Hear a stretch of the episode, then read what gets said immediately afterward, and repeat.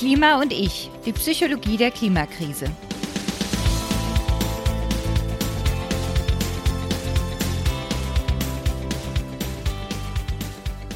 Hallo und herzlich willkommen bei Klima und ich. Mein Name ist Dr. Stefanie Uhrig. Ich bin Wissenschaftsjournalistin und Neurowissenschaftlerin und heute spreche ich mal wieder mit einem Gast, mit der Mobilitätsexpertin Katja Diel. Hallo mhm. Katja, magst du dich noch ein bisschen kurz selbst vorstellen? ja, ist mal ein bisschen schwierig. Erstmal Dankeschön für die Einladung, ähm, ja, weil ich natürlich, ähm, viel, also Sagen wir mal so, ich versuche die Mobilität in Deutschland menschenzentriert zu gestalten. Und das ist gleichzeitig etwas, wo gleich wieder ganz viele Fragezeichen entstehen. Also vielleicht mal so ein bisschen Schritt zurück, wo komme ich eigentlich her? Ich habe 15 Jahre in Logistik- und Verkehrsunternehmen ähm, gearbeitet, habe sozusagen in den Maschinenraum gucken dürfen, hatte da immer den Schwerpunkt auch Marketing und Kommunikation zu machen ähm, und habe damit alles außer Auto ein bisschen näher kennenlernen dürfen und ja irgendwie auch gemerkt, ähm, eigentlich haben wir ja alle Lösungen schon da. Und habe immer mehr auch gemerkt, da ist ganz schön viel Ungerechtigkeit im System. Und vor mittlerweile vier Jahren, im November, ähm, habe ich She Drives Mobility gestartet, meinen Podcast, der gerade letzte Woche 100 Folgen alt wurde. Ähm, wo, wie der Name schon sagt, ich halt versucht habe, das Weibliche, was aber jetzt nicht heißt, nur Frauen in dem Sinne, sondern mhm. die Diversitäten der Mobilität zu zeigen, Menschen ans Mikro zu holen, ähm, die die Mobilität ähm, ja anders gestalten, anders sehen als nur das Auto. Und ähm, ja, gerade aktuell die Verkehrspolitik leider der Ampel seit einem Jahr ähm, ist meiner Meinung nach nicht auf dem richtigen Pfad. Also aktuell gibt mhm. Diskussionen ja gerade um Autobahnen noch schneller neu zu bauen. Es geht darum, irgendwelche E-Fuels in den Tank zu packen. Wir haben steigende Zulassungszahlen, was für mich eigentlich ein Indiz ist, dass die Verkehrspolitik versagt, wird aber als Erfolg von Auto gelesen. Und da kommt dann schnell auch wieder das Kommunikative, was ich ursprünglich mal im Studium gelernt habe, Literatur- und Medienwissenschaft und Soziologie habe ich gemacht, äh, okay. dass ich immer versuche, auch mit Sprache etwas zu verändern. Und deswegen habe ich vor fast einem Jahr, am 9.2. letzten Jahres kam es raus, Autokorrektur, mein Buch, ähm, wo ich ja 60 Interviews geführt habe ähm, mit Menschen, die teilweise sogar im Auto sitzen, aber gegen ihren Willen, weil bestimmte Bedürfnisse mhm. nicht erfüllt sind. Das vielleicht so als kurzer Einstieg. Okay, danke. Jetzt geht es ja bei Klima und ich auch nicht so um diese harten Fakten, zum Beispiel jetzt, ob sich E-Autos durchsetzen werden oder in welchen Bereichen grüner Wasserstoff sinnvoll ist, sondern es geht ja um das, warum wir tun, was wir tun. Und da kommt jetzt dieser Teil, den du jetzt zuletzt wieder genannt hast, diese Kommunikation ja mit rein. Du hast mit so vielen Menschen zu tun, auch also in Person und ja auch in den sozialen Netzwerken. Äh, da hast du ja auch viel darüber mitbekommen, was die Leute bewegt. Warum ist denn das Auto eigentlich für manche noch so ein Statussymbol? Also wenn ich an mich denke, wenn ich jetzt so ein dickes Auto fahren sehe, dann ja, habe ich da richtige Abneigung dagegen mittlerweile. Ja, das ist tatsächlich, ich sage immer so, wir können natürlich so tun, als wenn wir über die Mobilitätswende reden. Aber ehrlich gesagt ähm, ist das ein ganz dünner Lack. Darunter liegt gesellschaftliche Transformation. Weil wir mhm. haben uns nach den ähm, Weltkriegen natürlich als Deutschland total gefreut. Wirtschaftswunderjahre waren ganz klar verbunden, auch mit dem Auto. Und wir sind dann irgendwann in so eine Art Ekstase geraten, habe ich so das Gefühl, wo, wo einfach kein, keine Ratio mehr war. Weil die autogerechte Stadt heißt ja letztlich auch, dass wir eine Stadt gebaut haben oder wieder aufgebaut haben, die für ein Verkehrsmittel, was hoch individuell ist, optimiert wurde. Da wurden Fußgängerinnen-Tunnel gebaut. Es gab auf einmal, man musste Ampeln drücken, wenn man als zu Fuß gehender Mensch über die andere Stra auf die andere Straßenseite gelangen mhm. wollte. Also das gesamte System von Mobilität wurde ja aufs Auto ausgerichtet und mhm. hat den Menschen verdrängt. Und das geht bis in bestimmte Studien hinein, dass ja, dass das Auto zum Teil als eine Erweiterung des eigenen Ichs gesehen wird, weil wir sagen ja auch, ich stehe da hinten an der Ecke und nicht mein Renault Clio steht da hinten. Wir sagen auch, oh, ich hatte, ne, also das ist so eine Personalisierung die wir wahrscheinlich von einem Bus nie sagen würden. Da habe ähm, ich noch nie drüber nachgedacht, aber ja, so, das, ja, ergibt Sinn. Und deswegen ist es natürlich sehr schwierig, da was zu verändern. Auf der anderen Seite muss ich anerkennen, dass wir natürlich viele Menschen abhängig gemacht haben vom Auto. Ganz klassisch mhm. der ländliche Raum, der schreit ja immer auf, wenn ich was verändern will. Da braucht es einen Perspektivwechsel. Ist es denn gut, dass mein gesamtes Leben nur funktioniert, wenn ich ein Auto habe und einen Führerschein? Weil 13 Millionen Erwachsene in Deutschland haben keinen Führerschein, aus welchen Gründen auch immer. 13 mhm. Millionen Kinder sind zu jung für einen Führerschein. Also 26 Millionen Menschen können nicht selbst aktiv Auto fahren. Und das ist eine ziemlich große Gruppe, wenn wir überlegen, dass wir 83 Millionen Menschen sind in Deutschland. Also da ist ganz viel drin, was bestimmt nicht mit Ratio zu tun hat, sondern mit das größte bewegbare Statussymbol, die größte Anschaffung im Leben vielleicht auch nach einer, ja? Nee, ich musste jetzt gerade an die Kinder denken, weil die haben zwar vielleicht selbst keinen Führerschein, aber die werden ja ständig umhergekutscht. Also ich, wenn ich jetzt an meine Kinder denke, da kommt immer, Mama, fahren wir mit dem Auto? Und wenn ich dann sage, nee, wir laufen, oh, blöd. Also da, die Kinder haben ja schon auch irgendwie ein Auto, wenn es ein Familienauto gibt, so ein bisschen. Ja, das ist natürlich auch etwas, was die Kinder lernen. Guck dir, guck dir doch mal an, du kommst auf die Welt als Kind, dann äh, lernst du als Kind laufen, alle applaudieren, yay, das Kind kann laufen, die Familienchats werden geflutet. Das Zweite, was das Kind lernt, aber nur bis zur nächsten Ecke. Da draußen sind die Autos, schön an die Hand von Mama oder Papa. Wenn mhm. wir aus dem Auto aussteigen, pass auf. Ne? Also das ist sofort das Zweite, ähm, ja, so eine Art Unterwerfung der kindlichen Freiheit unter dem Auto. Und dieses Kutschieren zur Schule machen die Eltern ja auch, weil es draußen so gefährlich ist wegen der Autos. also ja, so, ja. so komplett entkoppelt. Was mich wirklich betroffen gemacht hat, auch im Rahmen der Recherche zu meinem Buch, war zu erfahren, dass nur 45 Prozent der Kinder überhaupt noch täglich draußen sind, weil sie vom geschlossenen Raum zu geschlossenen Raum geschattelt werden. Dann ist die Kindheit meistens nur noch Secondhand, weil immer in Begleitung von Erwachsenen immer in mhm. Begleitung von Erwachsenen, die auch warnen, ne? was ich eben gesagt habe, nur bis zur nächsten Ecke. Das schlimmste ja. Bild ist für mich immer diese Freude von Kindern auf Laufrädern, die so auf mich zugestrampelt kommen, wo man immer als erwachsene Person einfach stehen bleibt, weil sie sich viel besser bewegen können als man selber. Ja, das können die aber nicht ausleben, weil ja. sie immer nur auf dem Bürgersteig sicher sind. Und meine Kindheit in den 70er Jahren war noch anders. Da wurde geklingelt, man ging runter als Kind und dann wurde von Mama gesagt, du bist aber wieder zu Hause, wenn Abendessen oder wenn es dunkel ist oder so. Und dann waren wir wirklich alleine unterwegs als Kinder. Das ist heutzutage fast undenkbar. Hm, stimmt. Wie sprichst du denn jetzt mit Menschen, um ihnen eben die, sage ich mal, die Vorteile von einer nachhaltigen Mobilität deutlich zu machen und jetzt ohne dann diese Reaktanz, von der Sabrina auch gerne spricht, zu erzeugen, dass sie sagen, hier, lass mir mein Auto, lass mich in Ruder mit. Ja, ich habe in den vier Jahren nochmal viel gelernt, auch im Sinne von Kommunikation. Ich habe vor allen Dingen auch gelernt, dass die Fakten, dass der Verkehrssektor jetzt ja sogar noch Emissionen steigert, dass Autos immer größer werden und immer weniger Personen äh, an Bord sitzen, dass diese ganzen Fakten einfach nichts helfen. Weil wenn du, ähm, ja, wie soll ich sagen, wenn du an diese Automobilität rangehst, gehst du ja an viele Dinge gleichzeitig ran.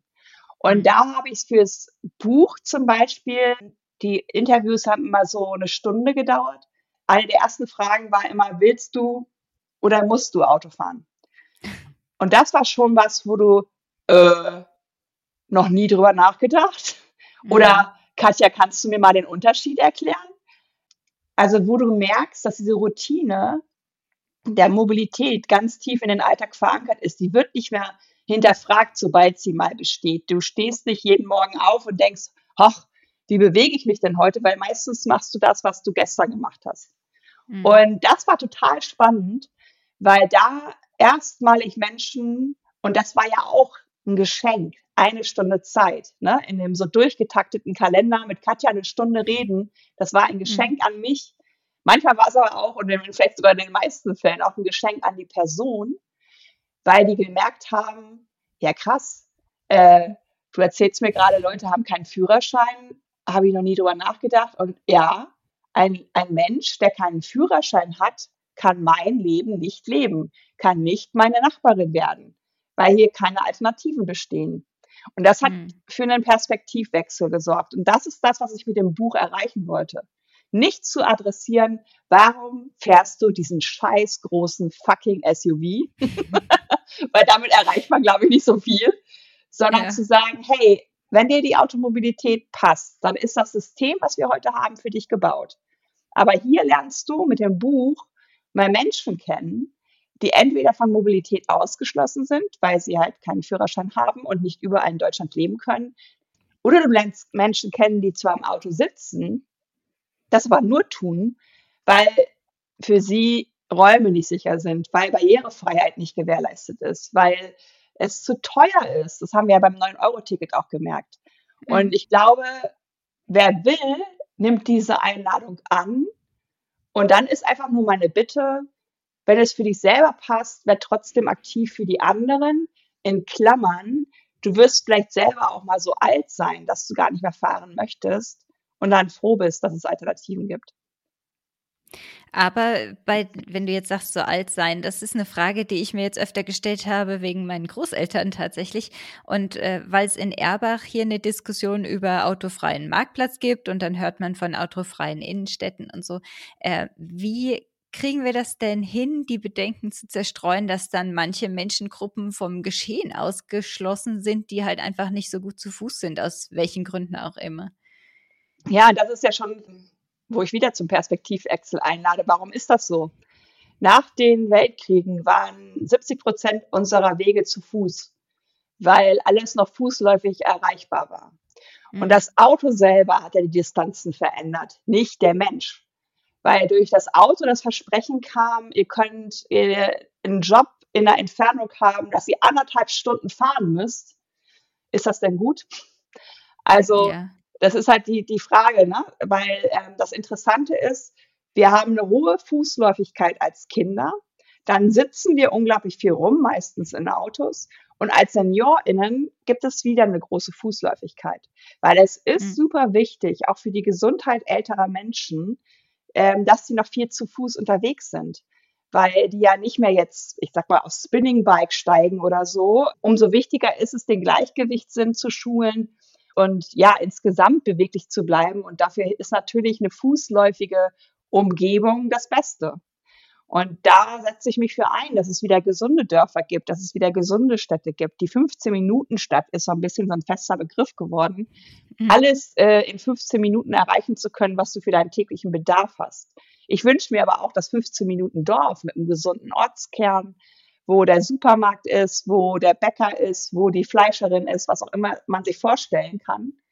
Weil das Interessante ist ja, dass wir seit dem Neandertal nicht verändert haben die Anzahl der Wege. Das sind so drei bis vier am Tag.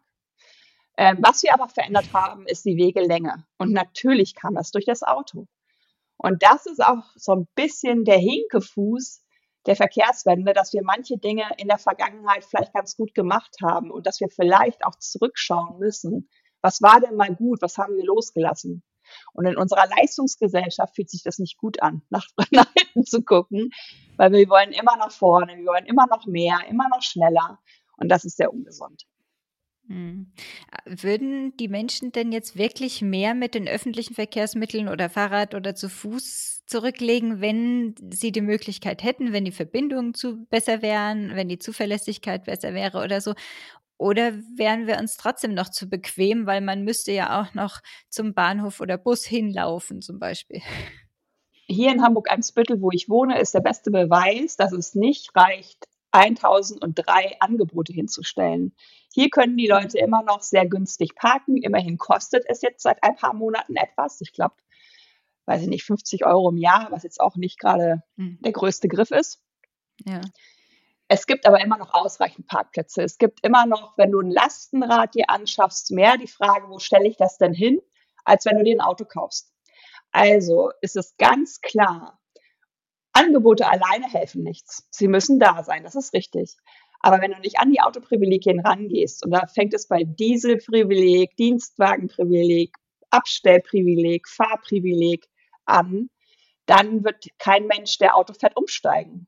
weil mhm. dafür ist es noch viel zu billig, dafür ist es noch viel zu bequem. Es braucht beides. Da hatte ich jetzt gerade in, in, einem anderen Podcast ganz witzig gehört, also wo ich auch nicht so drüber nachgedacht habe, die gesagt hat, wir verteufeln immer die Verbote. Ja, wir dürfen jetzt dem, äh, die Autos nicht verbieten oder den Autofahrern nichts verbieten, aber wir verbieten doch auch alles mögliche andere, ohne uns da groß Gedanken zu machen. Das fand ich einen ganz interessanten Aspekt irgendwie.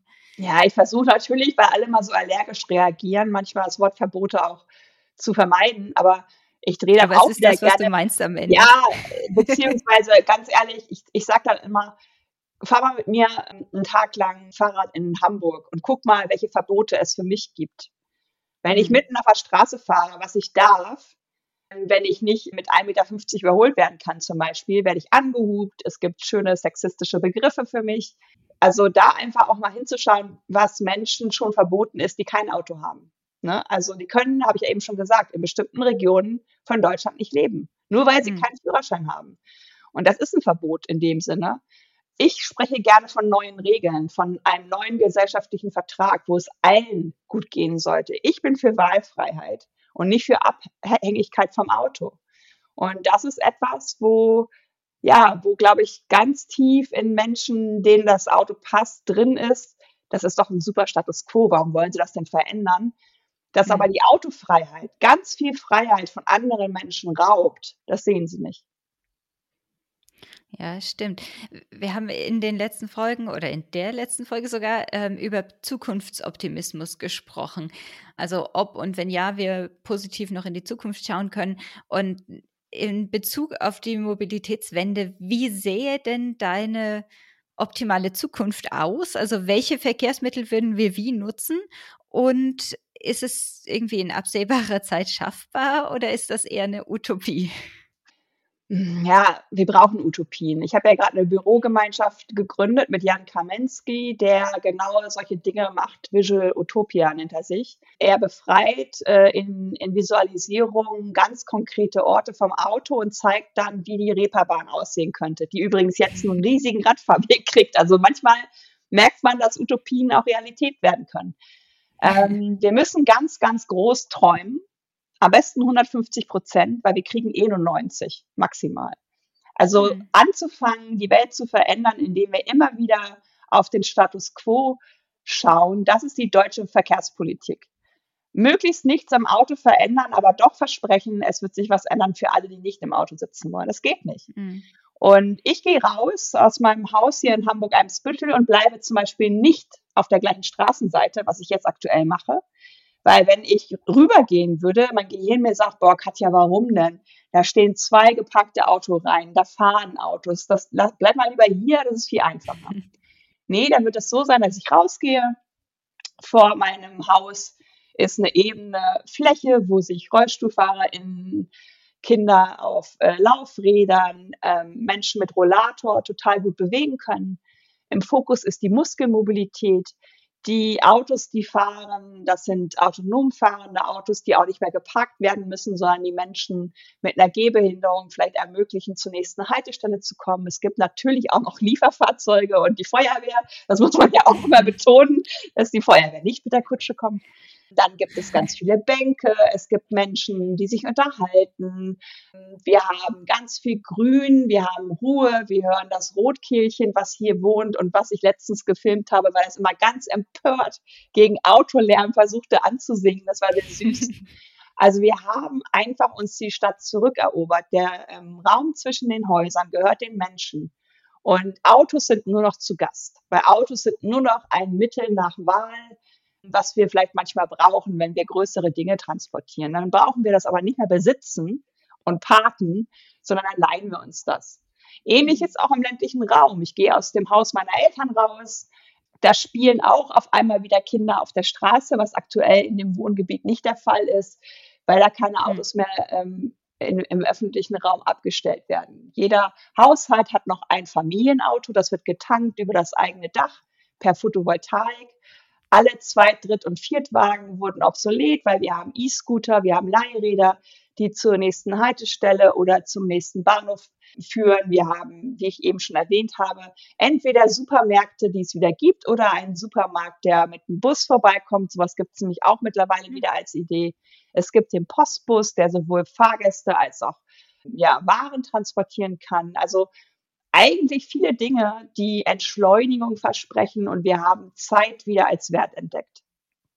Das war jetzt auch so eine Frage, die mir gerade gekommen ist. Muss mit der Mobilitätswende auch gleich so eine komplette Gesinnungswende mitkommen, wo eben nicht mehr alles schnell, schnell und äh, möglichst effizient, sondern dass halt Dinge auch Zeit brauchen und wir uns weiß nicht, auch arbeitstechnisch die Zeit nehmen können, dann mal rauszugehen und alles.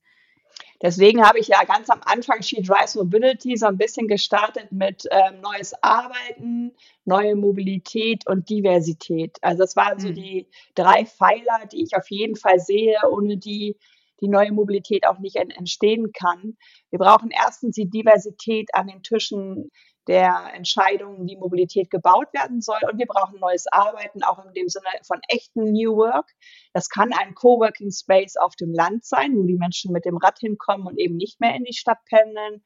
Wobei neue Studien sagen, schon jetzt sind 60 Prozent der Arbeiten in Deutschland mobil abbildbar. Also klar, das Brot muss noch in der Bäckerei gebacken werden und solche Dinge. Das ist auch immer so ein No-Brainer, der mir dann immer entgegenschallt. Ja, es wird weiterhin auch die Krankenschwester, äh, die Krankenpflegerin geben, aber vielleicht muss sie immerhin nicht mehr mit dem eigenen Auto zur Arbeit fahren. Und das neue Arbeiten enthält auf jeden Fall nicht mehr die 40-Stunden-Woche für mich.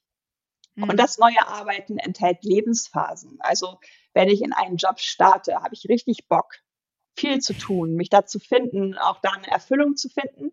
Wenn ich dann aber zum Beispiel eine Familie gründe, dann darf Familienzeit auch mehr Gewichtung haben. Dann ist vielleicht die Phase, wo die Kinder aus dem Haus sind, dann macht man wieder mehr.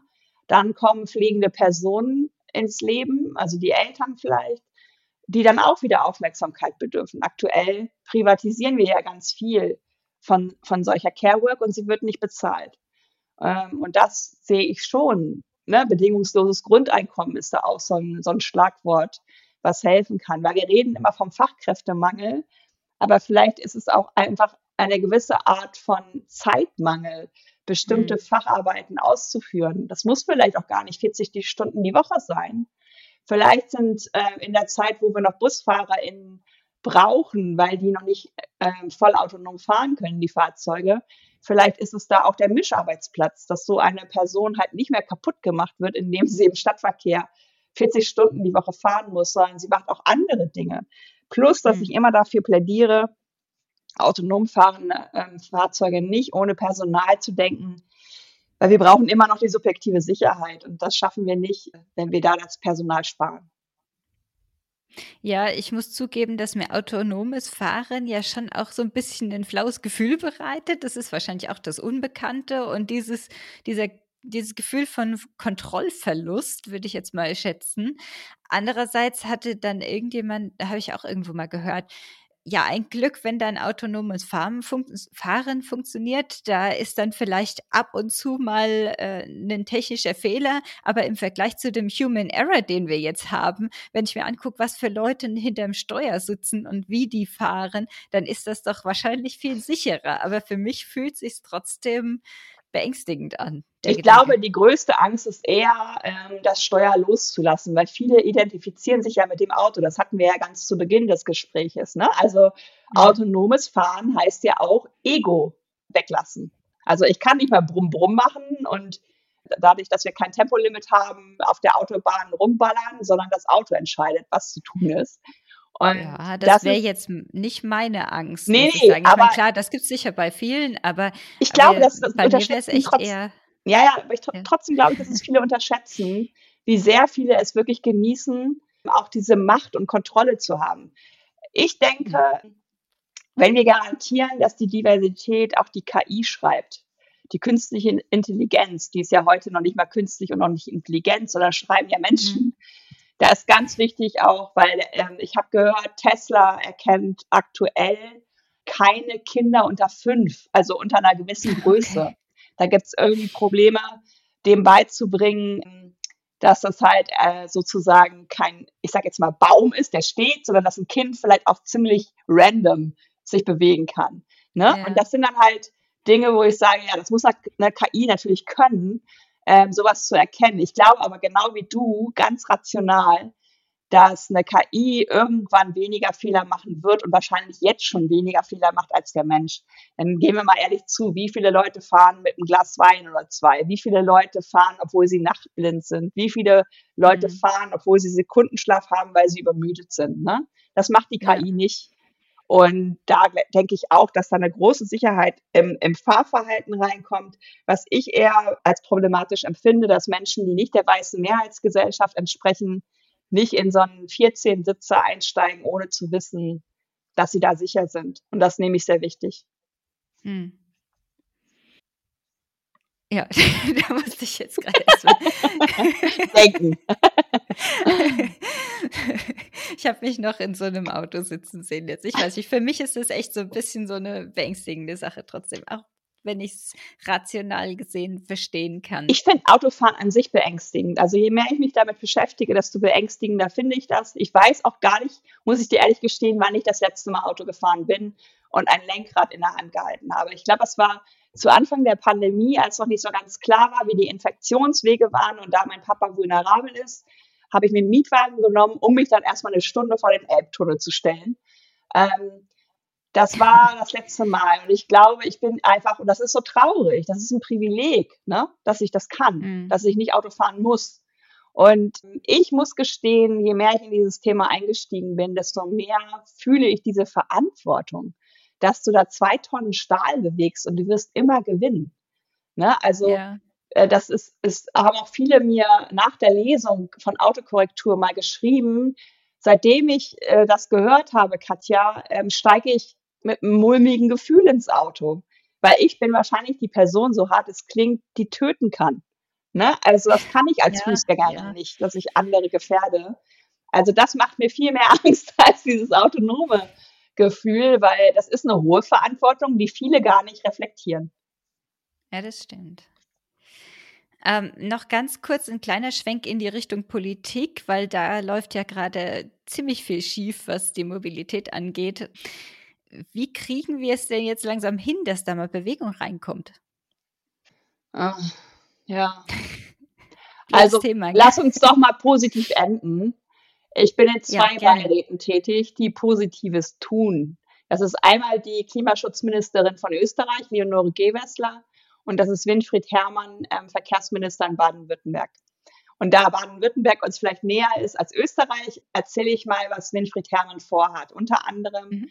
Mobilität 2030, eine, eine Strategie für suburbane und ländliche Räume. Da hat er bis 2030 vor, Stundentakt, Halbstundentakt, in, je nachdem wie groß die Gemeinden sind, zu etablieren. Und wenn das nicht funktioniert, weil es sehr zersiedelt ist, On-Demand-Rufbussysteme zu etablieren. Also mhm. der ist genau auf dem richtigen Weg, meiner Meinung nach. Er nimmt es ernst, dass Deutschland und damit auch Baden-Württemberg an einem bestimmten Zeitpunkt X ja auch klimaneutral sein wollen. Denn das vergessen ganz viele immer. Wir müssen ja auf Null CO2. Mhm. Ne? Wir müssen nicht nur reduzieren, reduzieren, sondern wir müssen irgendwann auf Net Zero. Und das ist eine große Aufgabe, die wir ernst nehmen müssen. Und dass er solche Programme anschiebt und da auch Geld in die Hand nehmen will, finde ich fantastisch. Und das ist vor allen Dingen etwas, wo die Lebensqualität auch für Menschen steigt, die zum Beispiel nicht Auto fahren wollen, weil das dürfen wir auch nicht vergessen. Das haben wir eben schon angeteasert. Diese Veränderung der Arbeit wird dazu führen, dass es einen Wettbewerb der Regionen geben wird. Und Leute ziehen mhm. nicht dahin, wo möglichst viele Autos geparkt sind, sondern wo Lebensqualität herrscht. Und wenn du mhm. dann einen solchen Ort hast, wo sogar eine öffentliche Anbindung existiert, die dich vom eigenen Auto entlastet, dann ist das auf jeden Fall etwas, wo du einen Vorteil hast gegenüber einer vollgestellten Stadt zum Beispiel. Er macht aber auch so Dinge, dass er zum Beispiel in die Führerscheinausbildung eine Stunde Carsharing integriert hat, sodass Menschen, die den Führerschein erwerben, über die Fahrschulen gleich kennenlernen, wie funktioniert eigentlich Carsharing. Und das mhm. kann natürlich junge Leute dazu bringen, gar nicht erst ein Auto anzuschaffen, sondern zu sagen, ach cool, Da spare ich mir mehrere hundert Euro im Monat, die ich wiederum dann als Mobilitätsbudget habe, auch für Carsharing. Und diese Freiheit ist dann auf einmal eine ganz andere Freiheit, nämlich die Freiheit, automobil zu sein, aber kein, andere, kein eigenes Auto besitzen zu müssen. Und das sind mhm. für mich die richtigen Wege und die richtigen Anstupser, die Mobilität verändern helfen. Und die man ja vielleicht dann auch sich abgucken kann, so genau. von diesen Orten, wo das funktioniert. Ja, ja, sehr schön. Katja, damit sind wir dann jetzt am Ende. Äh, es hat mir total viel Spaß gemacht. Vielen, vielen Dank. ja, danke schön. Vielen Dank auch an euch fürs Zuhören. Das war die zehnte Folge und damit das Ende von dem, was ich als erste Staffel definiert habe. Jetzt machen wir eine kleine Pause, in der wir auch neue Ideen für die nächste Staffel sammeln wollen. Dazu freuen wir uns über Anregungen oder Wünsche von euch, was euch besonders interessiert, was wir lieber weglassen sollen, wo unser Fokus liegen sollte. Erzählt's uns. Mich erreicht ihr jederzeit unter stephanie.klima-und-ich.live. Stephanie mit F und IE, live mit V. Auf Facebook findet ihr uns als @klima und ich zusammengeschrieben, auf Mastodon unter @klima und ich @podcasts.social. Die Folgen gibt es weiterhin auch bei Spotify, Apple Podcasts und anderen Podcast-Apps oder auf klima-und-ich.live. Wir freuen uns natürlich auch, wenn ihr den Podcast bewertet, uns folgt und kommentiert, wie ihr das halt so kennt. Dann macht's gut, bis bald und tschüss.